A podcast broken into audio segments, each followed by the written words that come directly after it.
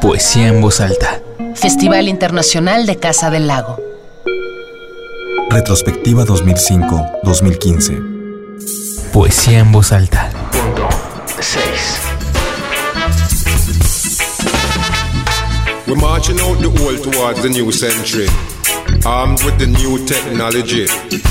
We're getting more and more productivity. Some say things looking up for prosperity. El reggae y la poesía llenaron de ritmo el escenario de Casa del Lago cuando el Festival Internacional de Poesía en Voz Alta recibió en su edición del 2006 a Linton Kwesi Johnson. Vibrating violence is how we move. Rocking with green rhythm. The drought and dry root out. Linton Kwesi Johnson es aclamado en Europa como una leyenda por su fusión y quehacer en la poesía y la música. Respetado en todo el mundo por ser el primer poeta del reggae, nació en 1952 en Chapelton, un pueblo de la zona rural de Clarendon, Jamaica. En 1963 cambia su residencia a Londres, Inglaterra, donde estudió sociología en el Goldsmith College en la Universidad de Londres. Durante esta etapa se unió a la agrupación Panteras Negras, donde ayudaba a organizar talleres de poesía y al mismo tiempo desarrollaba su trabajo con un grupo de poetas y percusionistas llamado Rasta Love. I was wondering if I could shape this passion just as I wanted in solid fire. I was wondering if the strange combustion of my days, the tension of the world inside of me, and the strength of my heart were enough. En 1974 se publicó su primer volumen de poemas titulado Voices of the Living and Dead, mientras que su segunda colección poemaria titulada Dread, Beat and Blood vio la luz en 1975 junto con una película homónima, realizada por la BBC de Londres a manera de un documental sobre el surgimiento de un poeta joven. En 1980 edita su tercer poemario llamado England is a Bitch. La vasta producción tanto de libros como de discos de Linton Kwesi Johnson incluye entre otros títulos Forces of Victory de 1979, El KJ in Dove de 1981, seguido por Volume 2 y Volume 3, Making History, todos publicados en 1982 y 84 respectivamente. I was walking down the road another day when I hear another youth man say. En 1985 fue nominado al Grammy por su disco LKJ Live in Concert with the Dove Band, mientras que en 1998 grabó el disco More Time en el Queen Elizabeth Hall de Londres.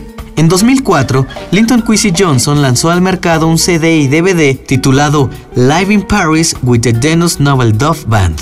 Linton Kwesi Johnson ha sido galardonado por su destacada labor en el campo de la poesía con la medalla Silver Musgrave, otorgada por el Instituto de Jamaica, siendo ese galardón el segundo reconocimiento más importante de ese país. Su trabajo ha sido calificado por escritores, poetas y periodistas especializados como la más novedosa y original forma poética surgida en lengua inglesa en el último cuarto del siglo XX.